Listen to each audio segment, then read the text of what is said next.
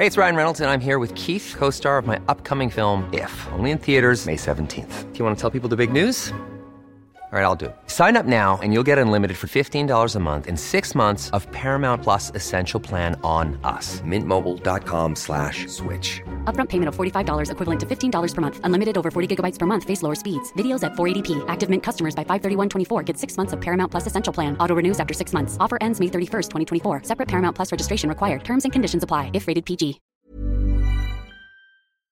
Heraldo Radio. Esto es República H, la información más importante de lo que pasa en el interior de la República, con el punto de vista objetivo, claro y dinámico de Blanca Becerril. Hola, hola, muy buenas noches. Son las 9 de la noche en punto de este viernes 13 de noviembre del año 2020. Un viernes que para muchos es de mala suerte, para otros es un día estupendo, de muy buena suerte. Todo eh, pues tiene que ver, diría mi abuela, del cristal con que se mire. Hoy es un día normal, diría nuestro productor. Sí, por supuesto, es un día normal de mucho trabajo y hay que dar gracias a la vida porque estamos bien y tenemos salud y tenemos trabajo y tenemos pues muchísimas bendiciones. Así que eh, pues eh, vamos a empezar con este programa después de este brevario cultural. Oiga, yo soy Blanca Becerril, esto República H y yo como todos los días lo invito a que se quede conmigo porque en los próximos minutos le voy a dar toda la información más importante generada hasta el momento para que usted inicie este fin de semana bien informado porque vaya que hay muchas cosas que contarle, sobre todo por ya girar una orden de aprehensión contra el exgobernador de Nayarit. También hay temas importantes sobre eh, pues lo que está ocurriendo allá en la Cámara de Diputados. Hoy fue el cumpleaños también del presidente de México, Andrés Manuel López Obrador. También le vamos a contar sobre esto. Así que, ¿qué le parece si vamos rápidamente a un resumen de noticias y comenzamos con toda la información? Porque aparte, hoy, al final casi del programa, el chef eh, Israel Arechiga, pues nos va a platicar de las delicias que nos ofrece San Luis Potosí, que por cierto, yo tuve, eh, pues lamentablemente, una colitis, una gastritis o no sé qué fue lo que me pasó ayer y antier, porque literalmente me atasqué de unas enchiladas potosinas, pero no saben, no me arrepiento porque estaban deliciosas. Así que pues vamos a hablar de las delicias de San Luis Potosí en unos minutitos más. También tenemos eh, cultura, cine y por supuesto lo que ha ocurrido en las últimas horas, en los últimos días en los deportes y qué vamos a ver, qué podemos esperar este fin de semana también en la actividad deportiva. Así que quédese conmigo, vamos al resumen de noticias y comenzamos con toda la información. En resumen. A petición de la Fiscalía de Nayarit se giró una orden de aprehensión en contra del exgobernador del estado, Roberto Sandoval, por el presunto delito de enriquecimiento ilícito, peculado y cohecho. La Fiscalía de los Estados Unidos y la defensa de Salvador Cienfuegos, eh, pues eh, dijeron que están en negociaciones para resolver el caso sin necesidad de un juicio, lo que implicaría que el exsecretario de la Defensa Nacional en México se declare culpable.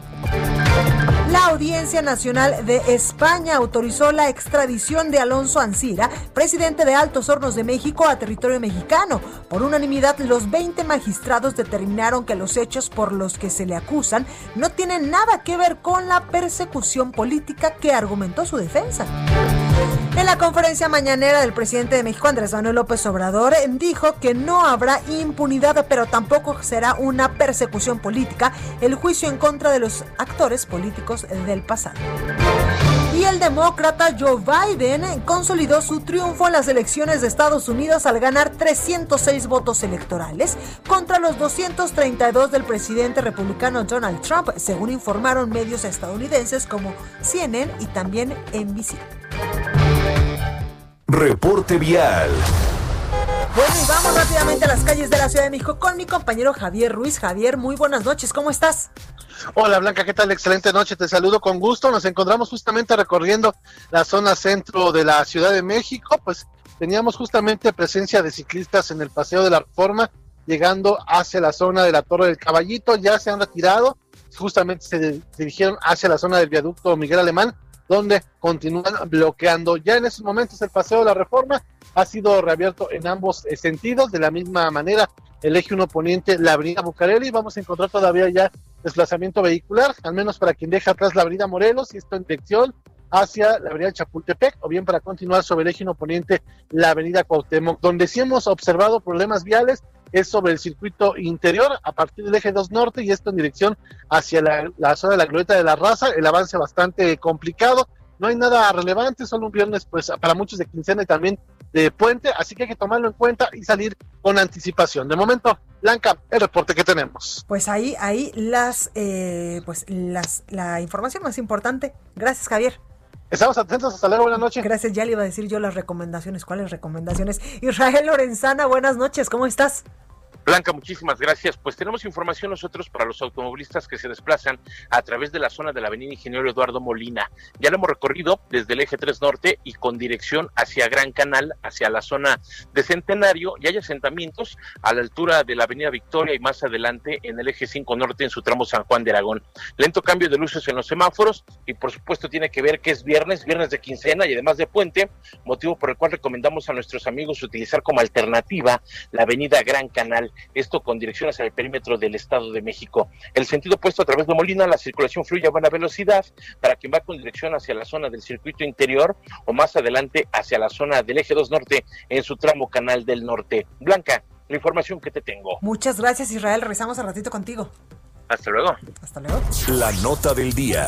Bueno, y vamos rápidamente con la nota del día, porque después de más de 20 horas de debate y con mañanitas inclusive, y felicitaciones de la bancada de Morena, por supuesto, para el presidente Andrés Manuel López Obrador, quien hoy celebra su cumpleaños, la Cámara de Diputados aprobó el presupuesto de egresos después de un montón de horas y un montón de días y tantos jaloneos allá en la Cámara Baja, 40 horas y eh, que son evidentemente pues más de tres días estuvieron eh, los diputados en los cabildeos y en el acomodo del presupuesto para el próximo año.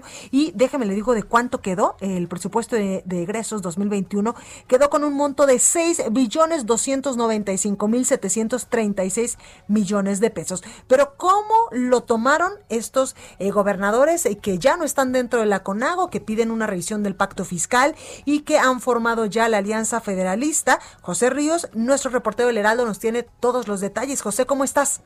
¿Qué tal, Blanca? Buenas noches. Te saluda a ti al auditorio. Pues sí, como bien comentas, pues después de tantos meses de estar eh, buscando el diálogo con el presidente Andrés Manuel López Obrador y como bien comentas, después de dejar la, la Comisión Nacional de Gobernadores, pues lamentablemente pues la Alianza Federalista, eh, después de esta aprobación del presupuesto, pues calificó como una infamia presupuestaria la, la aprobación del presupuesto del 2021 en la Cámara de Diputados. En sus redes sociales, la Organización de Mandatarios de Oposición apuntó que al ritmo de estas son las mañanistas, los diputados madrugaron al pueblo de México consumando al votar a favor de un presupuesto injusto, el cual, pues bueno, como te comentaba, buscaban modificar en los últimos meses y que incluso, pues en las últimas semanas crearon su propio proyecto de, de presupuesto, el cual beneficiaría no solo a ellos, sino a todos los estados de una manera equitativa. El gobernador de Nuevo León y también aliancista Jaime Rodríguez eh, apuntó que el presupuesto impulsado por el presidente incluye severos recortes presupuestarios para esa entidad, mismo que a su decir dejó desamparados a los mexicanos mientras dormían. Su similar de Tamaulipas, Francisco García Cabeza de Vaca, consideró esta aprobación como inaceptable, pues tanto los diputados tamolipecos de Morena y sus aliados en San Lázaro dieron a espalda a las familias del Estado con un presupuesto que atenta directamente contra el bienestar y el crecimiento de la entidad y sus habitantes. E hizo lo mismo también el gobernador de Jalisco, Enrique Alfaro, quien dijo que pues los mismos legisladores de Morena fueron quienes le arrebataron a Jalisco 9.200 millones de pesos y sin embargo advirtió que van a defender a Jalisco y a los jaliscienses, aunque no apuntó de qué manera. Eh, pero también cabe destacar, Blanca, que no solamente fueron los aliancistas que dieron su opinión sobre este sobre esta aprobación, pues también se encuentra el gobernador de Yucatán, Mauricio Vila, quien, pues bueno, eh, parte de la Asociación de Gobernadores del PAN, pero no de la Alianza Federalista, sin embargo, pues dio su opinión sobre esta aprobación de que, pues bueno, Yucatán tendría una disminución de 1.848 millones de pesos, lo cual a su decir complicaría los esfuerzos de la reactivación económica que tiene este estado, que pues lamentablemente ha sido de los más afectados por la contingencia sanitaria. Ese es el informe que te tengo, Blanca. Pues ahí lo tenemos. Muchas gracias, eh, compañero. Muchas gracias, José Ríos. Seguimos pendientes, Blanca. Buenas noches. Buenas noches. Bueno, y vamos con más información ahora con Carlos Navarro, porque la Ciudad de México sigue en semáforo naranja, ahora con alerta, y la jefa de gobierno de la ciudad, pues Claudia Sheinbaum, hoy anunciaba nuevas restricciones, nuevas medidas que estarán aplicables pues ya a partir de las próximas horas. Carlos, ¿cómo estás? Buenas noches, Blanca. Te saludo con gusto a ti y al auditorio. Bien, desde mañana en la Ciudad de México tienen que cerrar los bares, antros, cantinas y establecimientos similares por el alza de contagios por COVID-19 en los últimos días. La jefa de gobierno, Claudia Sheinbaum, dio a conocer que el programa Reabre que apoyaba a estos establecimientos para reconvertirse en restaurantes se suspende por el incumplimiento de medidas. Escuchemos. Como saben, nosotros hicimos un programa que se llamó Reabre o que se llama Reabre, en donde dimos oportunidad a los antros, cantinas, bares de que abrieran como restaurantes. Eh, desafortunadamente, pues esto no se ha cumplido y por lo tanto estamos eh, planteando, por lo pronto, por un periodo de 15 días, sujeto a su evaluación al terminar los 15 días, la suspensión total de la operación de bares, antros, cantinas, eh, que habíamos dado la oportunidad que pasaran a ser restaurantes. Entonces, para los próximos 15 días es la suspensión y bien, de acuerdo con información del gobierno local, registrados en este programa estaban 145 bares, cantinas y similares, 34 de alquiler de salones para fiestas y convenciones y 9 centros nocturnos, discotecas y símiles que en total sumaban 188. La mandataria capitalina informó que la capital del país se mantiene en el naranja del semáforo epidemiológico, pero con alerta entre el 16 y 22 de noviembre. Y es en esa semana que se implementan nuevas restricciones en los horarios de distintas actividades, pues gimnasios y clubes deportivos, boliches, cines y teatros, exposiciones, museos, acuarios y casinos tienen que cerrar de manera obligatoria a las 7 de la noche y no a las 10 como estaban acostumbrando en las últimas semanas. También comentarte, Blanca, que entre el 7 y 12 de noviembre se dio este aumento en los hospitalizados por COVID-19, pues fueron 368 camas más ocupadas. Escuchemos. Aún estamos lejos de la situación que vivimos en mayo, pero se llama mucho la atención que el, crecimiento que hemos tenido en la última semana y decir que si sigue, seguimos con esta tendencia, pues eh, tendríamos que seguir con restricciones hacia las siguientes semanas. Entonces, eh, si sigue la tendencia, pues estaríamos de nuevo en una situación como la de mayo para eh, principios o finales de diciembre y bien, una alerta importante que manda la jefa de gobierno es que si sigue esta tendencia, si la gente no sigue preocupándose por implementar las propias medidas sanitarias, si sigue saliendo a las calles y no es necesario, podría replicarse lo que pasó en mayo cuando la Ciudad de México alcanzó una ocupación hospitalaria del 80% a finales de diciembre. Así es que bueno, es un llamado a la población, se implementan medidas más restrictivas a partir de la próxima semana y cierran bares a partir de mañana. Blanca, la información que te tengo. Muchas gracias, Carlos. Hasta luego, buenas noches. Gracias. Y la Ciudad de México inició ya hoy los ensayos de la vacuna contra el COVID. Edgar Ledesma, reportero del Heraldo, nos tiene todos los detalles. Edgar, buenas noches, ¿cómo estás? ¿Qué tal, Blanca? Muy buenas noches. Pues en papel, hoy iniciaba justamente esta fase 3 de la vacuna contra el coronavirus. Sin embargo, eh, no fue así. Al ir al Instituto Nacional de eh, Centro Médico y Nutrición, el Salvador Subirán, encontramos que aún no estaban preparados, Blanca. Los voluntarios que llegaron a este hospital fueron rechazados. El, primer filtro de seguridad los detuvieron, les dijeron que simplemente aún no contaban con información, no se les había avisado incluso que iba a empezar con este procedimiento de las vacunas, que aún no contaban con los protocolos para saber cómo iban a proceder y entrar al hospital, por lo cual lo regresaron a sus casas y les dijeron que estuvieran pendientes en cuanto al Internet y a las redes sociales de cuándo volverían a hacer esta convocatoria y cómo se ve el procedimiento para poder hacer estos voluntarios.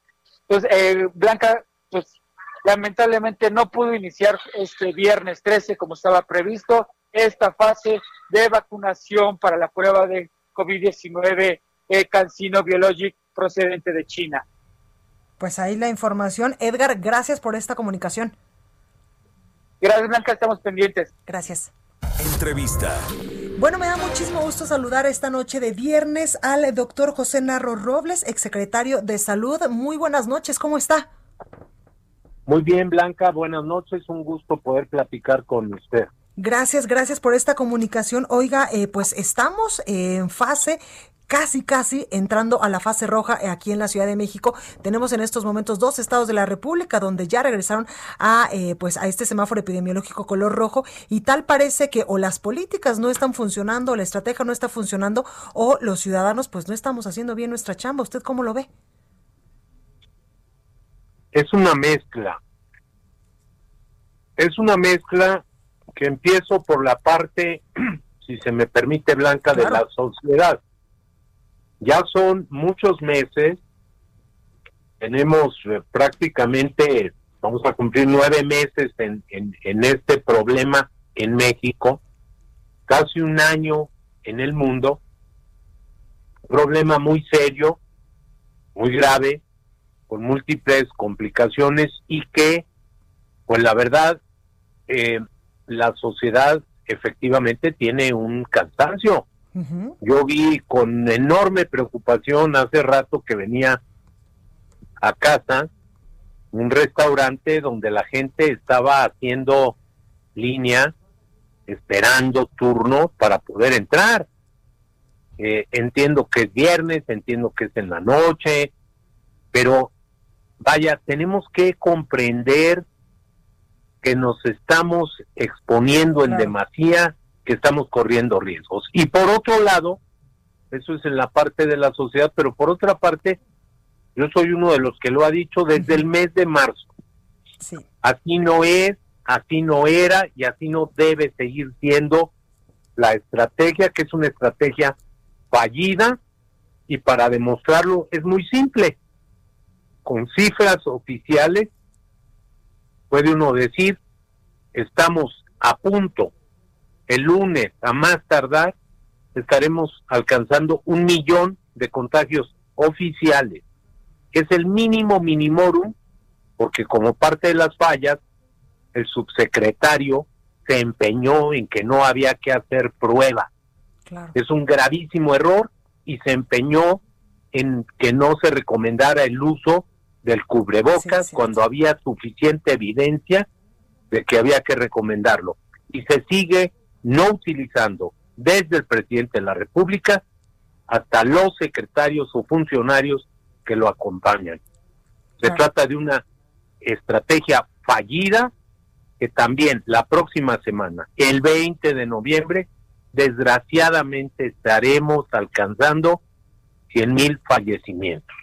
Totalmente. Oiga, doctor, también quiero eh, pues preguntarle, ¿se acuerda que hace algunos meses ya usted y un grupo de exsecretarios precisamente de salud que le saben al tema, que estuvieron pues eh, en la primera línea de muchas cosas que pasaron eh, pues en años anteriores aquí en el territorio nacional, le mandaron pues una propuesta al presidente Andrés Manuel López Obrador de cómo se podría contener esta estrategia y el presidente le dijo que pues no, muchas gracias. ¿Han hablado de nuevo con ellos, con las autoridades para pues brindarles apoyo? Recomendaciones o, cosas así? Lamentablemente, pues, yo he dirigido muchas comunicaciones, todas ellas públicas, todas ellas respetuosas, todas ellas señalando problemas que para algunos de nosotros son muy evidentes.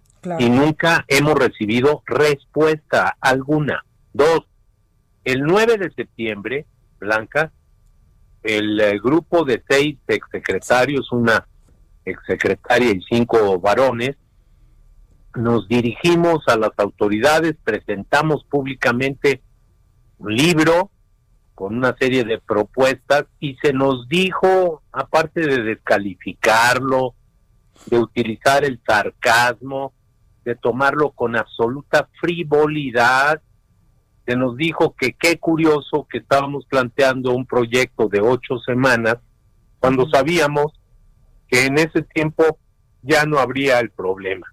Bueno, yo quiero decirle a usted y al auditorio que nos escucha que a partir del 9 de septiembre se han registrado más de 35% del total de los casos, de los contagios, y cerca del 30% de las defunciones.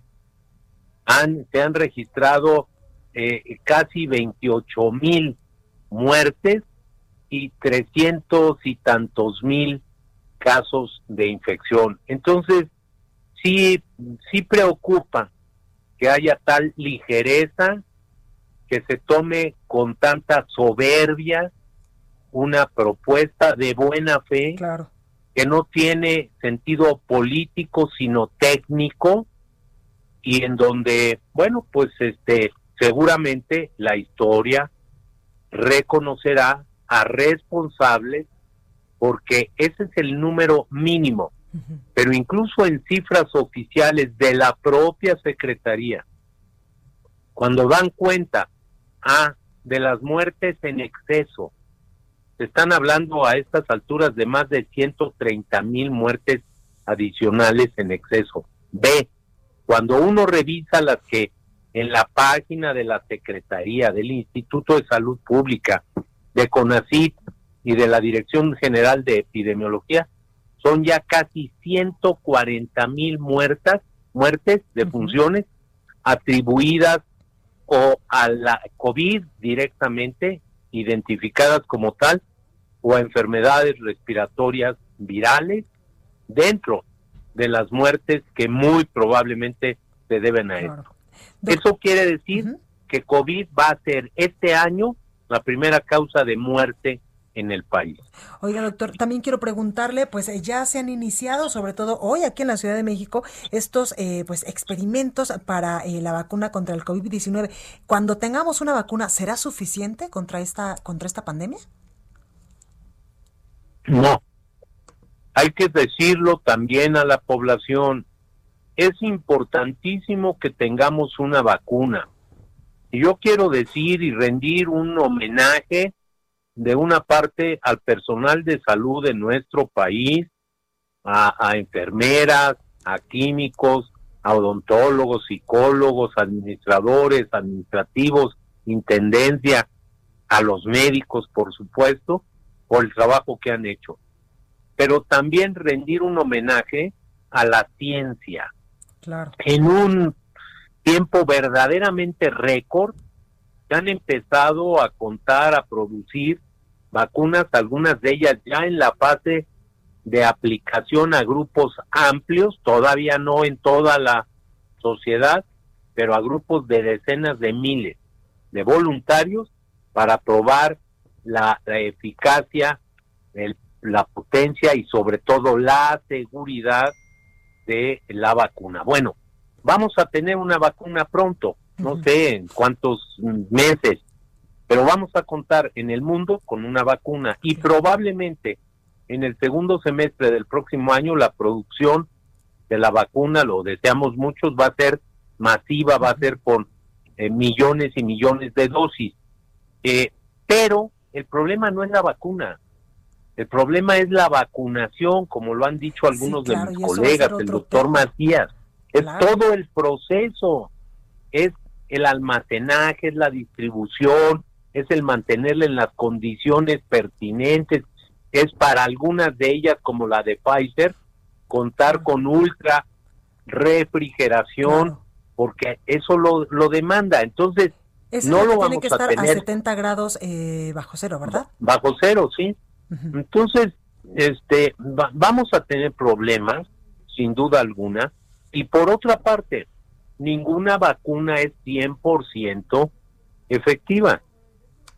Eh, no sabemos todavía, porque una cosa es que produzca los anticuerpos necesarios para actuar y defender a la persona de la agresión de un virus, eh, eso es una cosa, y la otra es que efectivamente eh, proteja para evitar los, los, contagios, la enfermedad, ¿no? Entonces, todavía no sabemos, y lo que sí tenemos que entender es que este es un virus que va a estar en la sociedad por mucho tiempo y que vamos a seguir requiriendo de el cuidado, de las medidas de higiene, del uso del cubrebocas, de lavado de manos, de mantener el distanciamiento físico, de ventilar los espacios cerrados, Blanca. Claro, Se necesita todo eso, aunque tengamos la vacuna. Totalmente, pues ahí lo tenemos José Narro Robles, exsecretario de Salud. Muchísimas gracias por esta comunicación. Al contrario, Blanca, siempre a la disposición. Muchas gracias y a la gente, cuídense, por favor, usen el cubrebocas, se protegen ustedes, nos protegemos todos y protegemos a los otros. Totalmente. Muchísimas gracias. Cuídese mucho. Igualmente. Gracias. Bueno, pues ahí el exsecretario de Salud, José Narro Robles. Oiga, también en más temas del coronavirus, el Congreso de Chihuahua aprobó ya la ley que regula el uso obligatorio de cubrebocas.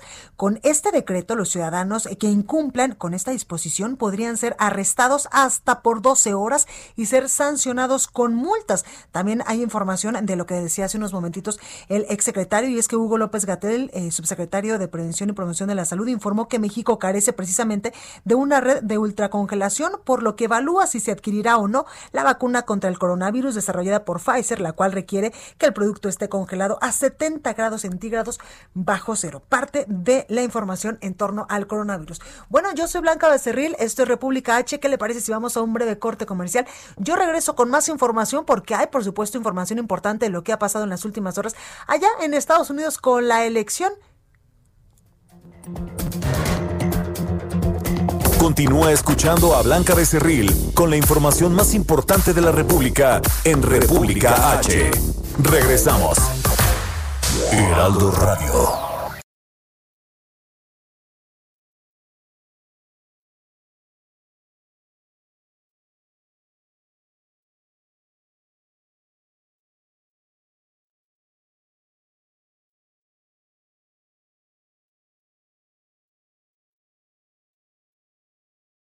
Heraldo Radio, la H que sí suena y ahora también se escucha.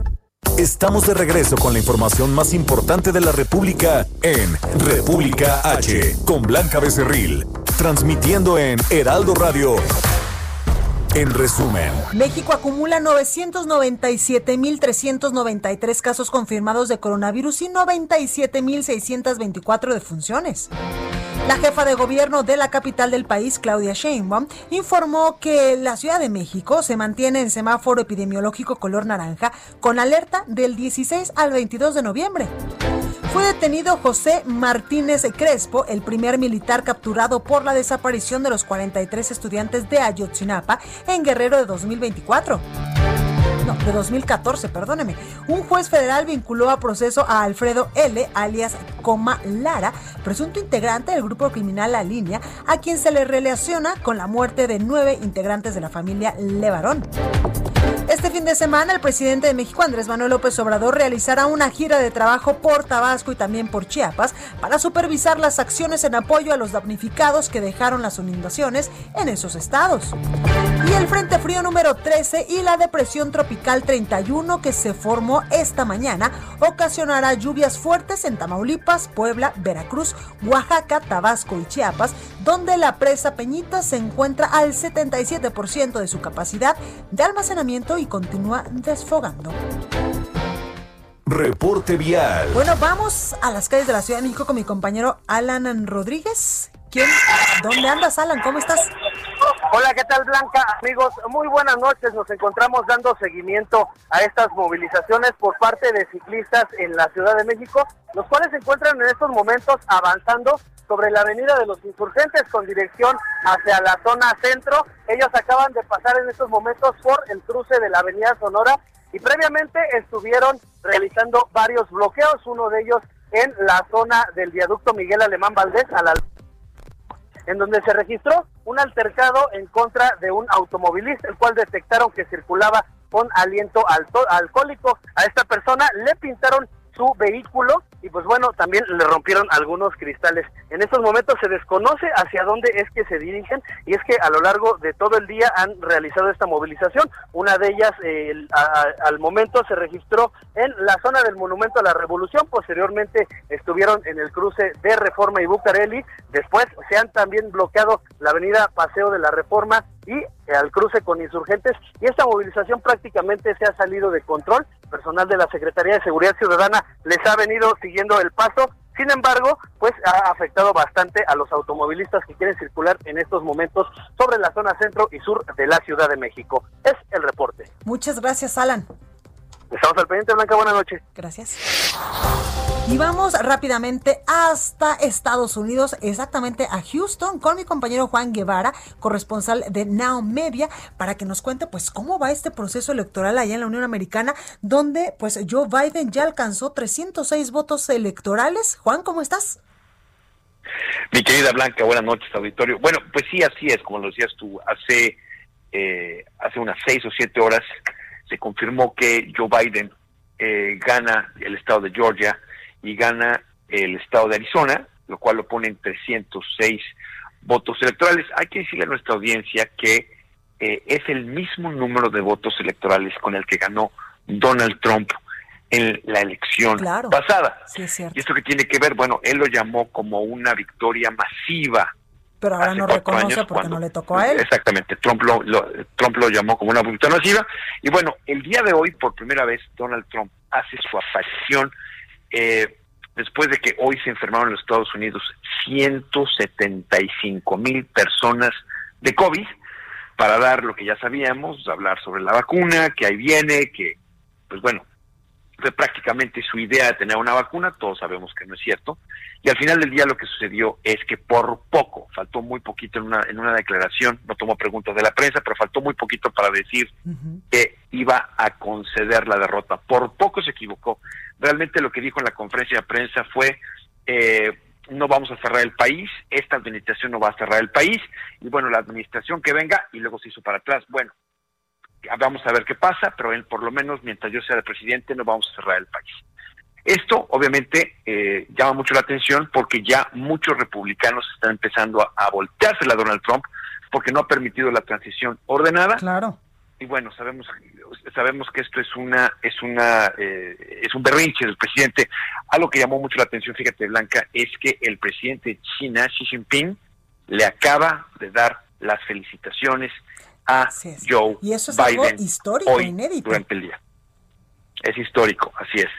Es muy importante porque ya China está empezando a decirles, bueno, esperamos tener una relación con ustedes de una manera importante y este y bueno, nada más para terminar, que nuestra diplomacia mexicana brilla, pero brilla por su ausencia. Oye, oye, Juan, ¿y cómo se está viviendo, eh, pues, en Estados Unidos, eh, pues, estos jaloneos entre la clase política, donde yo cada vez veo a Joe Biden con un mensaje más de conciliación, de unidad, de dejar atrás, pues, eh, ese trago amargo, como dicen muchos estadounidenses, que fue la, la presidencia de Donald Trump?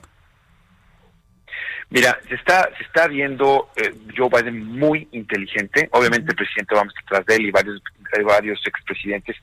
Pero lo que la gente no sabe, que es importante a lo mejor destacarlo, es que todo esto se reduce a una sola cosa. Se reduce a que el Senado republicano o el Senado está con 48 senadores republicanos y 48 senadores demócratas. Faltan dos para generar este, mayoría. ¿Y sabes de qué estado vienen? vienen de Georgia, que acaba de ganar Joe Biden. Entonces realmente lo que están queriendo hacer es que están bloqueando los republicanos lo más que puedan para que no tenga Joe Biden mayoría en el Senado, que quiero decirte que le acaban de meter 50 millones de dólares los republicanos a campañas electorales en Georgia para que sus senadores no pierdan la elección. Que esto, esto se va a dar el 5 de enero. Entonces, si pierden estos dos asientos los senadores republicanos, pues Joe Biden tiene la mayoría ya en el Congreso, tendría la mayoría, este, eh, obviamente, en el Senado, y pues ahora sí, tiene a todo el país casi azul y va a poder hacer las eh, las reformas que él está buscando. Entonces, esa es la razón pues por la cual muchos republicanos están dando el tiempo para poder decir Donald Trump perdió. Claro. Pues ahí lo tenemos, Juan Guevara. Muchas gracias, como siempre, por estos completos reportes. Les mandamos un abrazo. Pórtense mal, cuídense bien. Muchas gracias. Disfruta su, tu fin. Gracias. Saludos. GastroLab con el chef Israel Arechiga. Yo soy de San Luis Potosí. Exactamente, y hoy el chef Israel Arechiga nos va a platicar sobre las delicias de San Luis Potosí. Chef, ¿cómo estás? ¿Qué tal, querida Blanca y todo el auditorio? Buenas noches, ¿cómo están? Pues ya lo dijiste, uno de los estados ricos del centro norte del país, que es una completa locura de gastronomía, eh, también de turismo. Recordemos que la Huasteca Potosina es una chulada. Bueno, tenemos mucho de qué hablar hoy. ¿Tú conoces San Luis Potosí, mi querida Blanca? Sí, claro que sí. Bueno, no te digo que hace dos días comí literalmente dos días seguidos enchiladas potosinas y me dio una gastritis, una colitis y sus derivados, pero no me arrepiento porque estaban deliciosas. Pues es que seguramente te has de haber comido unas tres o cuatro, mi querida No, no, Blanca, no, ¿eh? me comí cinco el miércoles, no, el martes y seis el, el miércoles, porque yo dije, Dios mío, casi nunca las hacen aquí en mi casa y hoy que las hicieron, bueno, quién sabe hasta No, qué bueno. momento las voy a poder disfrutar otra vez. Es que es para darse un banquete, no Sí. es para menos. La verdad es que las enchiladas potosinas, con su buena salsita, su caldillo ahí de guajillo, la tortilla bien remojada, un buen queso adentro. Es que quién se puede resistir a unas buenas enchiladas potosinas. Pero bueno, pues también estamos, eh, estamos hablando de gastronomía que tiene mucha, eh, mucha tela de dónde cortar. Y las gorditas, las gorditas son también otra delicia de Oh, San Luis claro. Potosí.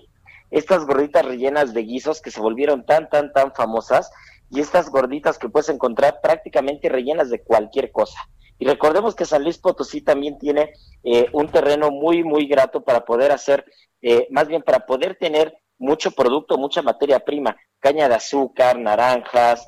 Realmente vamos a, eh, in- incluso en el clima desértico, cerca de Real de 14, la biznaga, que es eh, el cactus de donde, de donde se origina justo el acitrón, que ahorita lo estamos cuidando y todo, también da algunas, da algunas flores ahí muy, muy, muy peculiares, que, que en unos taquitos también son, son una delicia, ¿eh?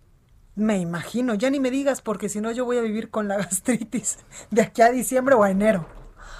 No, bueno, es que hay que, hay que darse una vuelta. Eh, también en tema turístico, bueno, pues la Huasteca Potosina Sí, claro. es, es una completa joya. Recordemos también San Luis Potosí, es que, es que está, tiene frontera con todo, está cerca de Veracruz, está cerca de Hidalgo, está cerca de Tamaulipas. Realmente eh, es un lugar que tiene una influencia tanto geográfica como gastronómica. También recordemos la cocina conventual, esta cocina Sí, claro. eh, de, de- de toda la época del virreinato, y cómo se empieza cómo se empieza a registrar todas estas recetas, este uso de materia prima, esta mezcla de cocina prehispánica, porque también San Luis Potosí es un lugar con una fuerte presencia prehispánica, ¿no? Entonces, eh, no olvidemos que los huastecas, incluso chichimecas también estuvieron en toda esa zona, y ya había, ya había casa, ya había producto, ya había materia prima, eh, el suelo y el clima era, era, era muy grato para poder estar ahí. Y bueno, también otros productos que, que uno no se imagina que en San Luis Potosí se dan, pero por ejemplo el plátano, el plátano también es muy común encontrarlo ahí. Y hablando de plátano y de la hoja de plátano, no podemos dejar de lado el zacahuil. Ah, no, bueno, este tam- este que- que si hablamos de, de- de empacharnos comiendo enchiladas potosinas, no te quiero ver, mi es el- querida el, Blanca. el megatamalote, ¿verdad? El que Así pesa un es. montón, que no sé cuántos días eh, Hasta- tardan para hacerlo. hasta 5 metros No, de bueno. ancho puede tener un zacahuil, que eso es muy típico de la parte huasteca, tanto de San Luis Potosí como de Hidalgo. Pero, pero imagínate, si, si con cinco enchiladas potosinas, mi querida Blanca, acabaste, acabaste empachada, bueno, un zacahuil de esos, de esos Sí. que meten un cerdo entero, que meten un pavo completo, no me quiero imaginar No, si te comes tres cucharadas de ese zacahuil, ¿eh? No, no, no, yo creo que terminaré, bueno, no quiero decir en el hospital que Dios guarde la hora, toco madera. Tocamos madera que no sea Pero así. no, no, bueno. O si no, mira, me tomo un riopan, un omeprazol o todo lo que se me ocurra antes, pero yo de que lo pruebo, lo pruebo. Ya sabes que yo como hasta piedras. No, yo sé que eres de buen diente. E incluso en agosto, digo, ahorita justo por el tema del COVID no se hizo, pero en agosto se hace la Feria Nacional de, de San Luis Potosí, Claro. que también es, es, para, es para ir a darse una vuelta, es de las ferias más grandes que hay. Y ahorita que hablaba de la flor, de la flor de la biznaga, se llama cabuche, ahorita que me acuerdo. Son Ah, los cabuches. Y estos cabuches parecen como la puntita de un espárrago o una alcachofa muy pequeña. Y esos cabuches son de los delicatessen, de esos productos eh, gastronómicos por Claro. excelencia que vamos a encontrar ahí. Y son muy típicos, Pues muy típicos preparados, preparados en vinagre. Que también recordemos que los cueritos, las manitas en vinagre, es Uy, como un, buena- un buen acompañamiento de estos, de, de, de Ya- estos ya enchiladas potosinas. Oye, muchísimas gracias, Israel, por Pues qué gusto delicias. escucharte. Igualmente. Gracias, querida Blanca. Saludos al auditorio. Y bueno, ya sabemos, uno me o algo antes de echarte Sí. otras enchiladas potosinas, Te pero no dejes de disfrutar estas delicias Te mexicanas. lo prometo, Israel Arechiga, chef de Gastrolab. Muchas gracias. Cuídate mucho. Gracias, bonita noche. Igual. Deportes con Roberto San Germán. Y mi Robert, cada vez que viene a esta cabina, yo siento que se le hace agua la boca literal con tantas delicias que nos dice Israel. ¿Has probado el zacahuil? Sí, buenas noches, mi querida Blanca, y gente que nos sintoniza. Sí, sí, sí, muy rica, muy rico. La verdad es que lo que estabas platicando ahorita con el chef, sí, cada vez que uno entra aquí ya tiene hambre. Sí, y luego en viernes a las nueve, cuarenta y tantos de la noche. Sí, sí, sí, pero hay que cuidarse. Totalmente. Oye, ¿qué nos traes, mis Steelers, el fin de semana? Vamos a hablar de Esperemos Steelers. que vuelvan a ganar. Y vamos a hablar también de una nota que dio la vuelta al mundo bien interesante porque tenemos a la primer sí, es gerente cierto. general de un en un deporte norteamericano profesional, en un equipo. Kim Ng, 51 años, ella va a ser la gerente general de los Marlines de Miami. Wow. El equipo donde está Derek Jeter. Y la verdad es que es un parteaguas. Esta mujer ya había estado en el béisbol desde el 2011. Estuvo primero en los Dodgers y luego en los Yankees. Pero ella ya, imagínate la gerente general, ella va a tomar todas las decisiones del equipo. Es la primera mujer en un deporte profesional en los Estados Unidos que tiene esa chamba. Entonces, ahorita todos los reflectores están Sí, en por Kim Min-ji. supuesto. Y la verdad es que va a ser bien interesante ver cómo lo hace. Imagínate que lleve este equipo en su primer año a la Serie Mundial. No, bueno. Será la locura. Totalmente. Y eso está padre porque cada vez las mujeres vamos ganando más terreno. No, en bueno, es que no, no es que estén ganando terreno, es que deberían de estar. Sí, claro.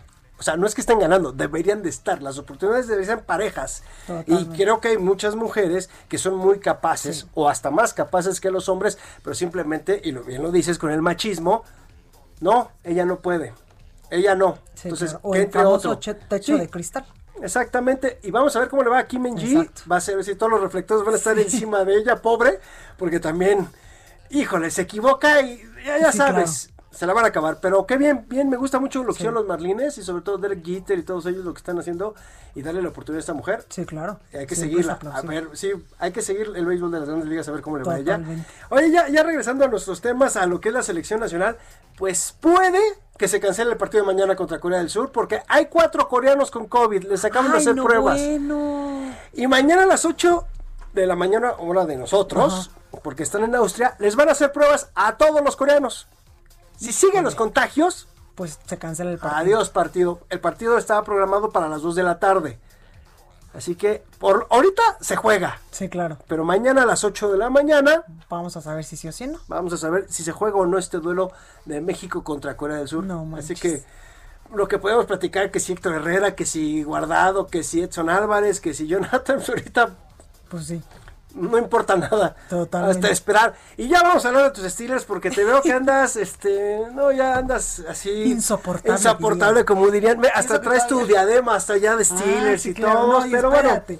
Y el último- la última vez que fui al partido me traje el gorrito, No, los la toalla. La, la, sí, la tower, ¿qué se llama? bueno. Este, te- terrible, uh, terrific. terrible, ajá, no, terrible, terrible, terrible, ¿no?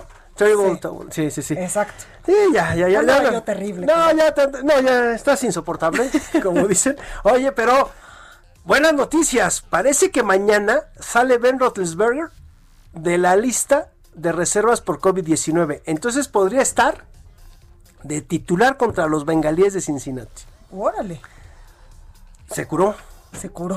milagrosamente. Entonces van a estar tus Steelers. Yo creo que otra semana más invictos. Si le ganan a los bengalíes, Es- es poner- probable, es probable. No, no, yo creo que es muy seguro. 9-0. Sí, claro. Y vas a estar feliz otra semana. Y ya nada más para terminar, el Gran Premio de Turquía. Checo Pérez terminó en las pruebas de hoy. Faltan las de mañana en la clasificación. Terminó en lugar número 11. Pero el problema que tiene Checo es que todavía no sabe si va a estar la próxima temporada en la Fórmula 1. Puede que se aviente un año sabático. Ayer estuvo dando entrevistas y hablaba que todavía no hay. bien. Sí, pero desgraciadamente el punto es que no hay todavía una firma para el Ah, sí, sí asiento. Entonces le falta Red Bull o Haas Sí. y Checo no deja tanto dinero. Fíjate que curiosamente no deja tanto. Dicen que lleva como 3, 4 millones nada más de lo que son patrocinios. Entonces así como que le están gritando al ingeniero de échale más compadre para que se venga con nosotros porque lo que están buscando es tener patrocinios. Entonces vamos a ver cómo le va a Checo. Pues Pero sí como dices, el 61% de los puntos que tiene Racing Point este año los ha hecho Checo. Sí, totalmente. Lance Stroll no ha funcionado bien, ¿eh? y lo ha hecho muy bien. Hay que esperar. Ojalá pueda tener ya una decisión de a qué equipo se va. Totalmente. Y si no, un año sabático, toma las cosas con más calma y ya piensa que o a dónde regresa, ¿no? Pues ahí lo tenemos. Roberto San Germán, gracias, te escuchamos el lunes. Claro que sí, gracias a ti. Buen buen fin de fin. semana. Igualmente. Igual. Oiga, y antes de ir a otra información, solicitamos donadores de sangre y plaquetas para Carlos Miguel El Salomón, ABC de Santa Fe, terapia intensiva T5, y le dejo los teléfonos 55 11 03 1600, extensión 1830. Por favor, hay que solidarizarnos en estos momentos complicados, donde pues lamentablemente el tema de salud es un tema vulnerable en la sociedad mexicana. Vamos con más información. Es tiempo del séptimo arte. Películas, cortometrajes, series, documentales y excelente música con Gonzalo Lira. Está con nosotros, por supuesto, Gonzalo Lira. ¿Cómo estás? Oye, Muy bien. Hoy vienes muy guapito. ¿A dónde te vas a ir? Así amanezco no? todos los Ah, no, días, buenas Blanca. tardes. Por favor, pero si achú, ¿cómo te va? Bien, gracias. ¿Y tú? Muy bien, Oye, yo muchas vengo de gracias. tenis, jeans. y Yo también vengo de tenis y jeans. pantalón. ¿Ves? No, es- ni me digas que yo te- ya estoy por las mismas, ¿eh? Y Yo ya falta por diciembre. las- por eso. Por eso no me lo recuerdes. No, y falta el pan de muerto que me debes, y Ah, las sí, donas. Y no, bueno, luego hacemos cuentas. Luego hacemos cuentas. Oye, ¿qué nos traes, Gonzalo? Mira, afortunadamente, afortunadamente, este, si estamos así tan subiditos de peso, no se llevó a cabo el Festival de los Cabos de manera presencial, porque si no estaría yo en el mar con playera blanca, ahora mismo, ¿no? Transparente, pero sí se está llevando a cabo de manera virtual este festival que, pues, su particularidad es que reúne lo mejor de la cinematografía de México, Estados Unidos y Canadá, y aprovecha también para hacer reuniones de industria y, y empezar a generar contenidos que de ahí han salido muchas cosas interesantes. Pues empezó a Antier, aquí, bueno, lo pueden ver donde sea en toda la, la República Mexicana a través de sus redes, pero Fíjate que una de las particularidades de este año es, digo, además de que está haciéndose en línea, es un documental del cual estuvieron hablando mucho ayer que se llama 76 días y que cuenta los primeros 76 días, es un documental de este año, los primeros 76 días de, del COVID en Wuhan. Órale. Precisamente lo, lo llegaron a documentar en, en cine y pues bueno, la estuvieron presentando. Pero además hay una película bien interesante que es la que va a cerrar el festival que se llama Shirley. Y Shirley cuenta la historia de Shirley Jackson, que quizá por acá no es un nombre muy conocido, pero ella fue una autora de, de cine, eh, de- perdón, una autora de libros, ¿no? Una autora de literaria que contaba historias góticas, que contaba historias un poco de terror, pero que además era una persona un poco repulsiva, la verdad. Las personas que la conocieron eh, contaban cosas horribles de ella y, y la reflejaba mucho en, en los textos que escribía. Y una directora que se llama Josephine Decker presenta como película de clausura del Festival de los Cabos la película que se llama Shirley, que pareciera que es una película biográfica de esta eh, autora, pero que en realidad es una metaficción. ¿Y a qué me refiero con eso? A través del personaje de Shirley Jackson, el personaje real, cuentan una historia ficticia, pero esta historia ficticia lentamente se va convirtiendo en uno de los relatos que ya sí es un relato gótico de una pareja de jovencitos, uno de ellos eh, que aspira a, a ser escritor como el marido de Shirley mientras ella está en la depresión y el Claro. alcoholismo tirada. Y cómo al entrar en esta casa, la relación recién, de recién casados de ella y, y su pareja, pues se empieza a involucrar con la toxicidad de la relación de Shirley Jackson Ay, y su marido, que era un loco, y cómo eso se va volviendo en una historia de verdadero horror. Y fíjate que platiqué con Josephine Decker, la directora, pues precisamente, ¿no? Como cómo fue a ser, inte- cómo logró ella hacer interesante el personaje de Shirley Jackson, que era bastante desagradable para que nos importara y sobre todo para que termine siendo, eh, pues sí, de alguna manera un personaje femenino empoderado Claro. a pesar de todo. Y bueno, esto es lo que me contó. you know, it's that that's also the fun part, you know, is that Shirley is so cruel and she says what she thinks and that she gets to do the thing that we get, you know, that I feel like throughout cinema history, men always get to do that. And we love watching like that cocky kind of like bastard man, you know, just like say whatever he thinks and get his way. And but I think very rarely do we get female characters who who do that so well. And Sarah wrote such a terrific character of Shirley, and then Lizzie brought out, I think, so much vulnerability. You know, also, and she's she's a she's a difficult woman who's who's um, uh, not making life easy for those around her, but at the same time, I think you really feel her suffering and and her her struggles, and I think that really makes that so dynamic to watch. Bueno, lo que, lo que ella argumenta es que siempre vemos personajes masculinos que tienen como ese nivel de toxicidad, Sí, que claro, son... que están medio son- locos. Exacto, que son estos cretinos y que realmente terminan fascinándonos, ¿no? Claro. Muchas veces, digo, a lo largo de la historia, aunque últimamente eso se está empezando a desterrar, pues son los personajes que muchos admiran o muchas admiran, muchos artistas, escritores, personajes ilustres que ves sus historias personales y, son los verdaderos cretinos. Y bueno, precisamente parecido a, a este, a, a esto que te cuento, Ujú. pues también yo me interesaba por saber cómo hace ella los personajes masculinos para que no terminen siendo caricaturas, porque Sí, es un claro. riesgo al contar a estos villanos y bueno, esto fue lo que me, me contó. But I think, but I also have to say that I think Sarah wrote a very interesting dynamic between Shirley and Stanley that kept it from falling into that territory that because they really need each other. And sure, as much as Michael, you know, as Stanley, you know, played by Michael, is such a terrible, like adulterous and manipulative guy, that he also like loves her art and is so committed to it. And she is like gets so much from his like taste and from his feedback. And you sort of feel this like horrific codependence. Um and and it's also such a delight to watch. You know i think sarah was really inspired by who's afraid of virginia woolf and that all those dynamics. And so i think she brought that into this film. Um but also you know yeah i bow down to you know michael and logan who just uh, brought a whole new dimension to those male characters Justo, ¿no? Hablaba, hablaba ella de Michael Stuhlbarg y Logan Lerman, que quienes hayan visto las películas de Percy Jackson, pues él es Logan Lerman, sale del marido de esta Sí. jovencita, y cómo de ellos dependía mucho que fueran creíbles las relaciones y, y precisamente esta toxicidad de la que yo hablaba. Así que pues búsquenla porque va a estar clausurando el Festival de Cine de Los Cabos, échense un clavado en su programación, y mañana van a pasar Gonza Kimbo con Daniel Radcliffe, Harry Potter, imagínate que te amarran unas pistolas a las manos y no sabes qué hacer porque vida No, se convierte en un videojuego con consecuencias reales, échenle un ojo. Perfecto, Gonzalo Lira, gracias. Te escuchamos la próxima semana. Oiga, yo soy Blanca Becerril, esto fue República H. Que tenga un excelente fin de semana. Cuídese mucho. Esto fue República H, la información más importante de lo que pasa en el interior de la República, con el punto de vista objetivo, claro y dinámico de Blanca Becerril. Continúa escuchando Heraldo Radio, donde la H suena y ahora también se escucha. Una estación de Heraldo Media Group. Heraldo Radio, la HCL se comparte, se ve y ahora también se escucha. This is Craig Robinson from Ways to Win, and support for this podcast comes from Invesco QQQ. Invesco QQQ is proud to sponsor this episode and even prouder to provide access to innovation for the last 25 years. Basketball has had innovations over the years too. We're seeing the game played in new ways every day. Learn more at Invesco.com slash QQQ. Let's rethink possibility. Invesco Distributors, Inc.